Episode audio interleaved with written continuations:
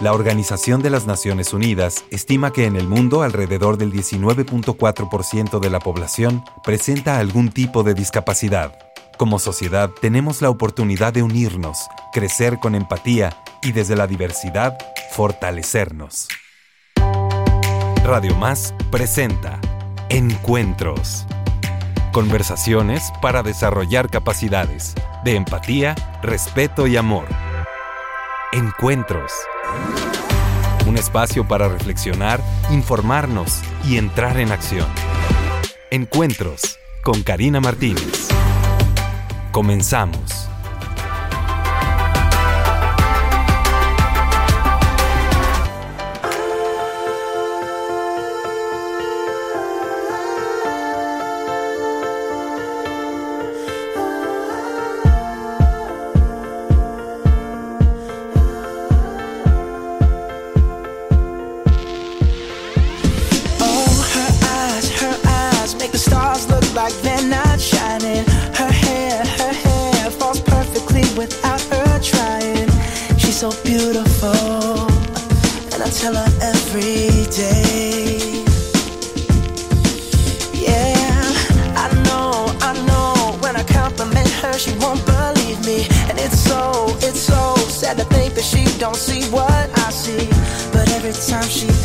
do I look okay? I say.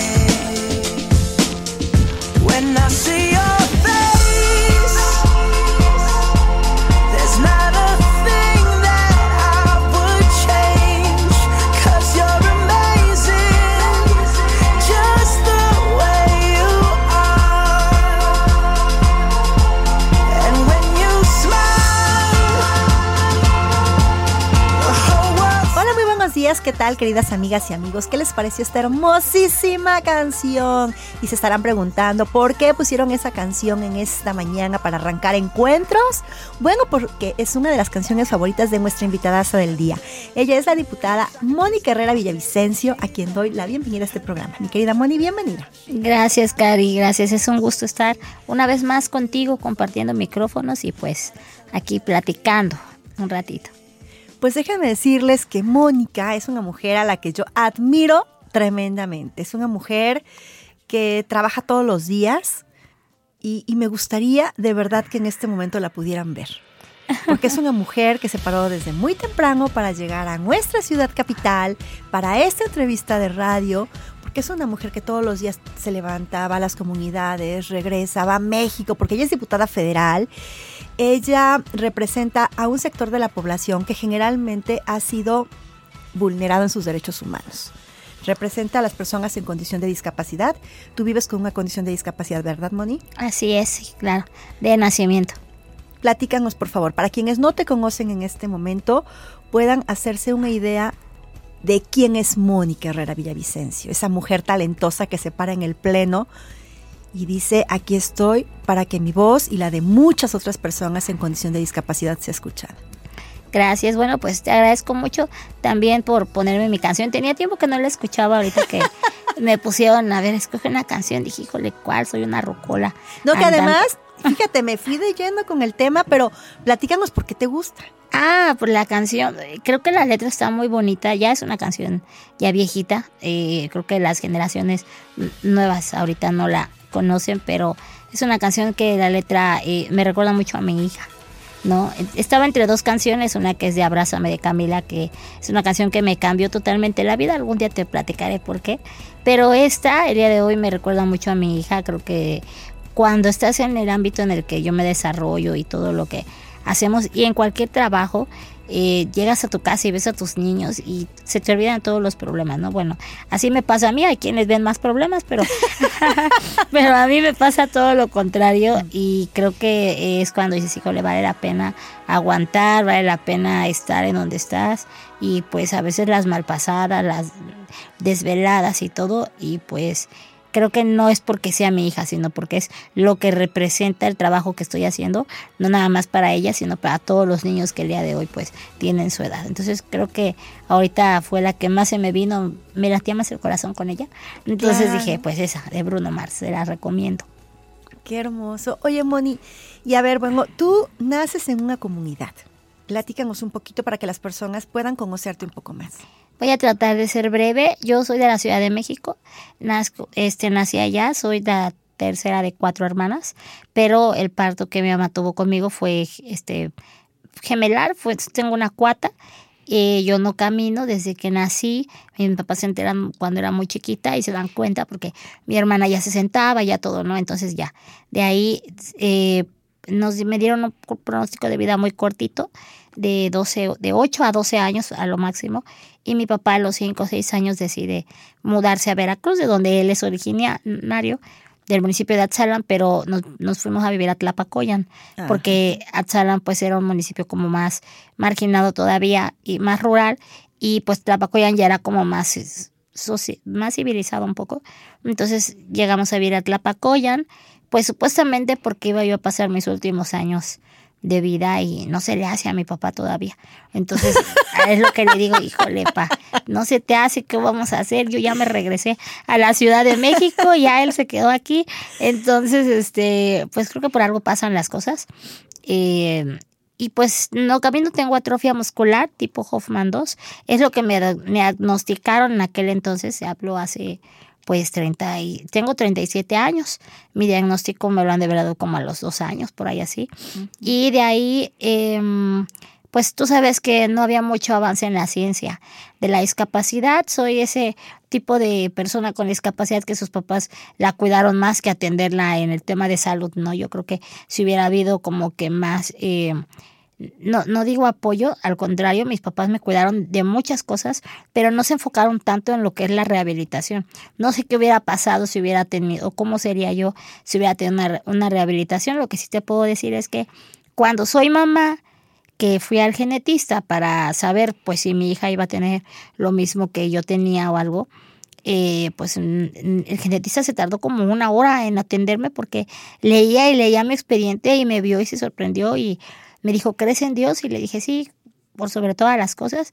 Me dijo, pues yo también eres un caso, vaya, no, no muy común, no, no encuentro qué es lo que tienes porque te veo, porque salió a verme, recuerdo que salió a verme en la puerta como que se asomó, no sé para qué, y me vio pues que yo respiraba sola, que yo estaba hablando, que me sostenía el cuello sola, que me movía todavía un poco más porque hoy ya no me muevo tanto. Es una discapacidad que vas perdiendo la movilidad, se va degenerando tu cuerpo, es degenerativa, entonces hasta que deje yo de respirar sola, de comer sola, cuando hablo de comer sola no nada más es llevarse la comida a la boca, sino deglutir. Ajá. Entonces, este, pues me vio comiendo papas porque estaba yo me vio embarazada, aparte de todo y dijo, "Caray, ¿qué es esto?" ¡Qué barbaridad! ajá, porque no era no era como algo lógico, ¿no? Lo que él estaba leyendo con lo que pues estaba viendo. Entonces, pues bendito sea Dios, mi hija pues nació bien. Eh, algún tiene algún trastorno un poquito de, de, de epilepsia, pero no no es una discapacidad como tal que le impida realizar sus funciones cotidianas como cualquier persona. Eh, regular, por así decirlo. Y pues ya, entonces, este, pues he sido muy inquieta. Eh, tengo el apoyo de mi familia en todo lo que hago, desde estudiar hasta el día de hoy, que estamos aquí en, en un cargo que pues estamos representando no nada más el Distrito 7 de Veracruz, yo soy de, yo en Tlapacoyan, eh, y represento al Distrito 7 Federal, pero también este, pues represento a todas las personas con discapacidad, eh, con discapacidad perdón, en la curul que, que pues me fue asignada, por así decirlo. Sí, y de repente muchas personas podrían pensar, ay, bueno, pues mira, muy afortunada, ¿no? Ya es diputada, pero el llegar a donde estás, Moni, yo estoy segura que te ha costado muchas batallas. Y el sostenerte donde estás Estoy segura que también, ¿no? Yo recuerdo, y, lo voy a tener que decir, porque sí lo voy a decir, cuando hace, me parece que dos años, me invitaron al Congreso de la Unión porque, bueno, amablemente me dieron un reconocimiento como veracruzana destacada. Yo llego a ese foro hermosísimo, había muchos diputados, pues en el presidium, y tú que eres igual de diputada que ellos, estabas sentada entre el público. Y entonces yo recuerdo que sí grité, pues que suban a Moni, ¿no?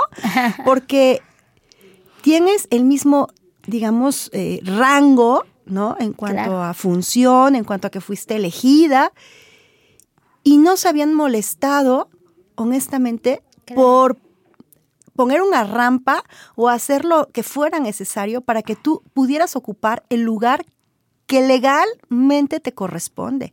¿no? Entonces, así como esa situación, yo estoy segura, Moni, que tú te enfrentas a muchas y que eres una mujer con una entereza impresionante, con un carisma y con un amor que te sobrepone a muchas cosas. Y la verdad me siento muy orgullosa de ti, porque llegar hasta ahí estoy segura de verdad que no fue fácil. Sostenerse creo que tampoco lo es. Pero cada vez que tú hablas y que propones algo, de verdad que, que es también un aliciente para toda la comunidad que sabemos, pues todos los retos que hay todavía pendientes. Sí, fíjate que ese es uno de los capítulos de un libro que pudiéramos escribir.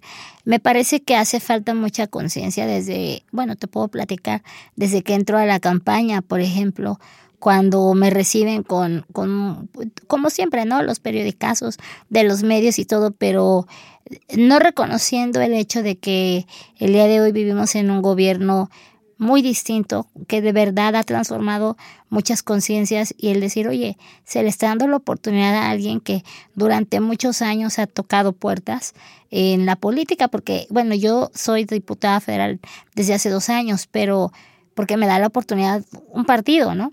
Pero realmente yo estaba apoyando a otro y tenía yo 15 años apoyando a otro partido y nada más me tocaba ver, así como esa experiencia que tú dices, de ver cómo se subían al escenario, bueno, pues así, hace cuenta que me tocaba ver, bueno, pues ya llegó fulana, llegó sutano y, y muchas veces eran personas a quienes les hacíamos el trabajo.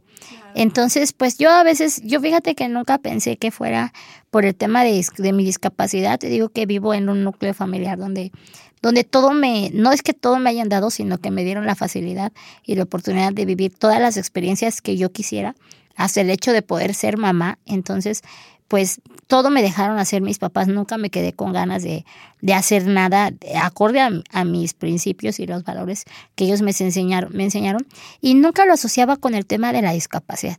Yo siempre pensaba que era porque yo no estudiaba. ¿No? Porque en un lapso de tiempo de mi vida dejé de estudiar, entonces yo decía, es que me tengo que preparar, o sea, yo siempre lo asociaba con que no era profesionista, porque es donde donde yo me crié, mi papá era muy de que tienes que estudiar y a todas les decía, tienes que echarle ganas y vas a ser doctora y maestra y todo, ¿no? Y entonces, este, pues yo decía, no, es que a mí no me dan la oportunidad porque no, no tengo una profesión, no soy licenciada. Nunca me cayó el 20 hasta que soy candidata porque ya había sido candidata suplente a la alcaldía de Tlapacoya y fue lo mismo. Yo dije, no, pues ya soy candidata porque ya tengo mi licenciatura, ¿no? Porque ya estoy estudiando. Entonces yo ya estaba bien contenta, por eso me dieron la oportunidad. Más no me daba cuenta que muchas veces en la política las personas con discapacidad eh, lamentablemente somos utilizadas. ¿no? Para un espacio. El día de hoy te puedo decir que los espacios que se abren para personas con discapacidad más que los de la diversidad y los de los pueblos indígenas y todo, son, son a veces ocupados por personas que realmente no tienen la discapacidad o que solamente meten a alguien por llenar un espacio. Y pues nosotros estamos luchando porque efectivamente esos espacios se abran, pero de personas que tengan la capacidad también de levantar la voz, ¿no? Entonces, eh, pues esa experiencia que tuviste, pues yo la veía en todos lados, hasta que entro a ser candidata pues en, vez de, recibirme con este primera persona con discapacidad, porque aparte soy la primera mujer con discapacidad a nivel nacional que hace campaña, no, o sea, en plena pandemia que soy votada. Había, habían compañeras que eh, son, ya habían sido diputadas federales, pero no habían hecho una campaña nunca. O sea, entraban por la vía plurinominal. Entonces, en vez de reconocer ese logro que habíamos tenido las personas con discapacidad, pues bueno, me presentan, que al final me hicieron mucha fama, porque también me ayudó en mi campaña, pero me presentan como ex, este, no voy a decir el partido porque no sé, pero ex no sé qué de tal partido, candidata a la Diputación Federal, y bueno, pues de ahí se vienen todos encima. La verdad es que yo le he platicado a muchas eh, ocasiones en varias entrevistas que la discriminación más fea que yo he vivido ha sido ya como, como candidata y como diputada federal. Eh, no, no había vivido esa discriminación porque no, no había puesto atención. Me explico, siempre era como que te llegas a acostumbrar, ¿no? A decir, ah, no, pues me quedo acá porque ahí estorbo, ¿no? Ah, no, pues me quedo aquí porque no puedo subir las escaleras. No, ya mejor no me bajo del carro, porque me acuerdo, ahorita me está viendo a la mente cuando saqué examen para la V. Este, ay, no me acuerdo el edificio que, que está aquí, pero donde son las oficinas centrales y vas por tus papeles, que está súper inaccesible. Bueno, yo no me bajé del carro y me quedé como a 50 metros de la oficina y tuvieron que eh, a llevarme los papeles para firmarlos cuando pues era también mi derecho tener la accesibilidad necesaria incluso hoy sé que puedes denunciar las dependencias puedes levantar la voz en aquella ocasión pues me quedaba callada no o sea yo decía no pues así me tocó no no no tengo por qué este quejarme, al contrario, ¿no? Agradecer que pues bueno, qué bueno que bajaron y me hicieron el favor. Y hoy pues la verdad es que si bien es cierto muchas veces las personas que trabajan en las dependencias no tienen la culpa, pero el gobierno sí. Y estoy ahora del otro lado. Entonces estoy donde puedo decirle, oye compañero, pues está muy bonito esto, pero hace falta aquello, ¿no? Hoy precisamente venía platicando en el carro y le digo a, a mi hermana que me estaba acompañando, oye, dile a los niños y a las familias de, de una escuela especial que quiero que me acompañen en tal evento y que te confirme si van a estar, porque vamos a ver la manera de que su acceso sea fácil y digno, porque pues si los vas a invitar no los vas a tener hasta atrás. Claro. ¿No? Y, y, y solamente esas cosas van a cambiar cuando tienes a una persona con discapacidad que sabe las necesidades y que también va a pelear y va a luchar por los derechos de la, pues más que nada por la dignidad de las personas, ¿no? Porque en todos los ámbitos, yo desde lo educativo, desde lo social, hasta cuando voy a un antro, hasta donde voy a un restaurante, a una biblioteca, hasta dentro del Congreso Federal, te puedo decir hoy que hay, había muchos trabajadores, sabemos muchos, porque soy trabajadora también del Estado, este, con alguna discapacidad física y hay personas que tienen una discapacidad más severa que yo en el Congreso Federal y que hoy, gracias a que yo entré, específicamente que entré yo, empecé a, a, evidenciar las necesidades que tenía el Congreso. Eso que tú dices de la rampa, solamente se puso hasta hoy que entré, que dijeron, ah, caray, pues ahora sí tenemos una diputada federal que se inquieta y que quiere subir a la tribuna. Claro. ¿Ya me expliqué? Ahora sí tenemos una diputada federal que quiere levantar la voz, necesitamos este accesorios, necesitamos aditamentos más, más para ella porque no vino a llenar un espacio más, ¿no? Muchas veces. Sí, no pues, vino de adorno, viene a trabajar, viene a proponer. Exactamente, así es. Entonces, eh, y no es necesario, Cari, andar, eh, vaya, echando pleito, pues por así decir. Claro. Pues mira, mi Moni, ¿qué te parecíamos a un breve receso y regresamos rapidísimo? Claro.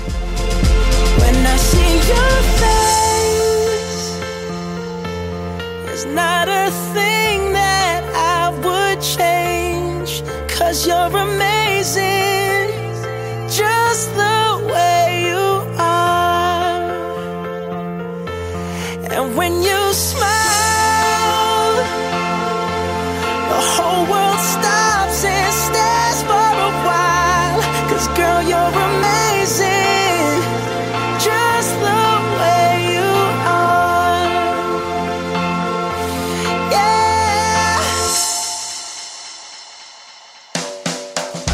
Pensar que las personas con alguna discapacidad no pueden hacer las cosas es un estereotipo y es un error. Encuentros. Ya ven, aquí los cortos son súper chiquitos. Estamos platicando con la diputada federal Mónica Herrera Villavicencio, quien tiene un trabajo impresionante. A ver, Moni, platícanos. Sí, pues uno de los trabajos que estamos haciendo son las gestiones, aparte del tema legislativo, y conseguimos más ciencias de ruedas. Entonces, pues aprovecho el espacio para también hacer la invitación a quienes necesiten una silla de ruedas eh, y que nosotros podamos donarla porque ya llevamos también una lista de ahí grande. Eh, se pueden comunicar a 225 105 4077. Nuevamente, repítenos, por favor. 225 105 4077. Las sillas van a ser muy pocas, pero yo creo que no va a ser la única vez que vamos a conseguir ese tipo de apoyo. Estamos muy contentas y va a estar el día 26 en la entrega simbólica en el municipio de Tlapacoyan, en los bajos del Palacio Municipal, a las 10 de la mañana. Y otra de las gestiones que también, que eso me da mucho gusto, Karina, que se haya aceptado y aprobado, es donar 500 bastones blancos. Ahí sí que pongan mucha atención porque es para toda la República. 500 bastones blancos para personas con una ceguera permanente y 100 computadoras eh, que traen un software especial para personas con discapacidad eh, eh, de ceguera permanente. Y aparte les van a dar su curso nada más niños o profesionistas, niños jóvenes y profesionistas, algún DJ por ejemplo que también le haga falta su, su, su laptop, entonces pues por ahí si conocen gente que también se, se comuniquen al mismo número a 225-105-4077 y me digan, diputada, la escuché en el programa de Karina y mire, con eso tenemos para poder hacer que sean eh, personas que se tomen en cuenta. Hay un comité este dictaminador por parte de Cámara de Diputados, eso es lo que quería comentarte, y se va a hacer en conjunto con la Comisión de Atención a Grupos Vulnerables y la Comisión de Infraestructura. Ahí va a ser, van a ser ellos los que lleven toda eh, la organización y que aparte la Junta de Coordinación Política lo haya aprobado. Para quienes no sepan qué es la Junta de Coordinación Política son todos los partidos. Todos los partidos aprobaron y dijeron va y me da gusto porque siempre que hay temas de inclusión y de empatía eh, no hay partido. Entonces eso me da mucho gusto saberlo, lo aprobaron rápido y es una donación que va a hacer la Cámara de Diputados. Eso me encanta porque, mira, si encontramos a personas buenas en nuestro país, en todos los ámbitos, en todas las religiones, en todos los partidos, en todos lados. México está lleno de personas buenas. ¿Qué hace falta es alzar la voz, poner los temas en la mesa, decir, hey, estas son la situación, estas son las necesidades y estas son las propuestas. ¿Y quién mejor puede representar a las personas en condición de discapacidad y a nosotros las familias? Pues quien lo vive. Así es que yo de verdad me siento muy contenta de que tú estés ahí, Moni. Espero que se multipliquen los años para ti estando en el Congreso, porque de verdad eres una voz fuerte, una voz firme y propositiva. Tus redes sociales, Moni, por favor. Pueden seguirnos a través de la página del Facebook, que es la que más reviso, Mónica Herrera Villavicencio. Así que me busquen y con mucho gusto ahí nos pueden mandar un inbox. Y pues bueno, el WhatsApp ya lo di, 225-105-4077 es mi número personal. Ténganme paciencia si contesto. Tardo, pero seguro, contesto. Gracias. Así es, mi Moni. Pues yo te deseo todo el éxito del mundo. Eres una mujer muy valiosa y por supuesto no se lo pueden perder. Ya estamos así súper cerquita, súper cerquita eh, del siguiente Congreso Internacional Nuevas Perspectivas en Síndrome de Down 2024 que se va a realizar en Boca del Río, Veracruz. En esta ocasión, al igual que el año anterior, vamos a tener la participación de especialistas y personas con síndrome de Down que van a estar participando activamente, que van a dar conferencias, que van a dar talleres, porque como bien lo dice también la convención, nada de nosotros sin nosotros, ellas y ellos son los especialistas y nosotros estamos muy orgullosos en IMIDI de contar con justamente la participación de personas que han logrado sus sueños tras habérselo planteado. Así es que no se pierdan estas experiencias maravillosas. Les invito a que se inscriban al Congreso, a que aseguren su lugar. Pueden tener toda la información a través de las redes sociales de IMIDI Jalapa.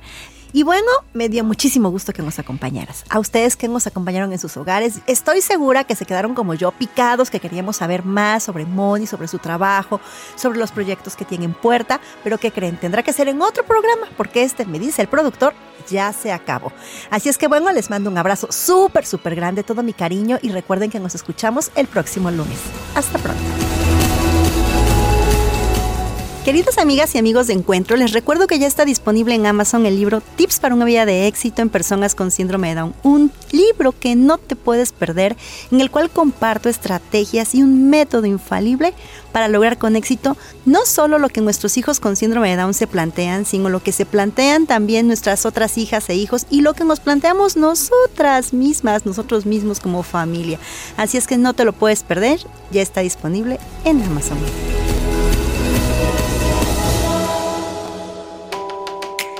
Radio Más presentó Encuentros. Conversaciones para desarrollar capacidades de empatía, respeto y amor. Les esperamos la próxima semana.